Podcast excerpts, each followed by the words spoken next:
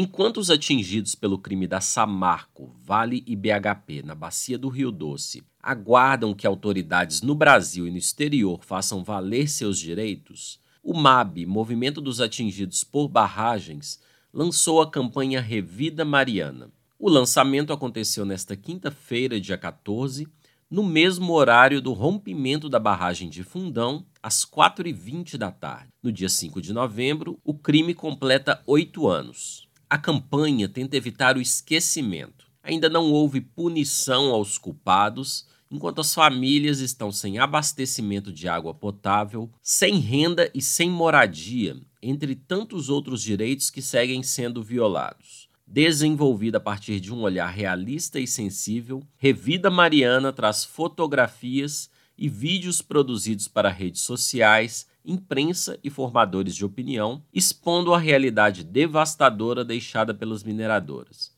Os depoimentos são a voz sofrida de quem perdeu casa, parentes e animais de estimação varridos pela lama tóxica. Pessoas que escaparam da morte anunciada, mas cujo sofrimento não cessa. É o rio que não dá para a gente tomar banho mais. Aí o alimento era do rio, tomar banho no rio. Mas hoje não, não pode enfiar o pé dentro d'água. Demorei 15 anos para fazer minha casa. Foi embora com 15 minutos.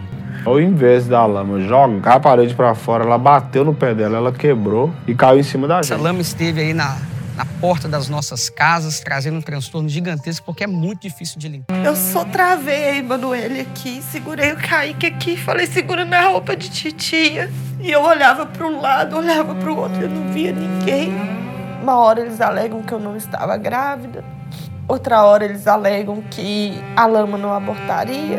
Muita gente já se foi. Para nós, fica todo o rastro da destruição e os benefícios, eles vão para outras comunidades. Ouvi um barulho.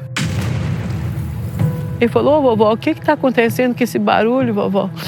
Aí a avó dele falou assim, ô oh, filho, não sei, vem cá abraçar a vovó. A avó dele foi arrastada a 100 metros de distância e ele foi encontrado o corpinho a 100 quilômetros de distância. A barragem rompeu. O meu marido faleceu. Eu não consegui ver o meu marido. A Samarco falar com você que você não, não aceitou fazer um tratamento com um psicólogo porque não quis. Enquanto no Brasil a justiça caminha a passos lentos, em tribunais do Reino Unido, atingidos e atingidas estão sendo ouvidos. Já existe previsão para que, em outubro de 2024, a BHP Billiton, maior mineradora do mundo, e a Vale, controladoras da Samarco, sejam julgadas pela responsabilidade no rompimento da barragem. As produções da campanha estão disponíveis no site revidamariana.com.br ou pelo Instagram, arroba revida, Mariana. De Belo Horizonte, da Rádio Brasil de Fato, Wallace Oliveira.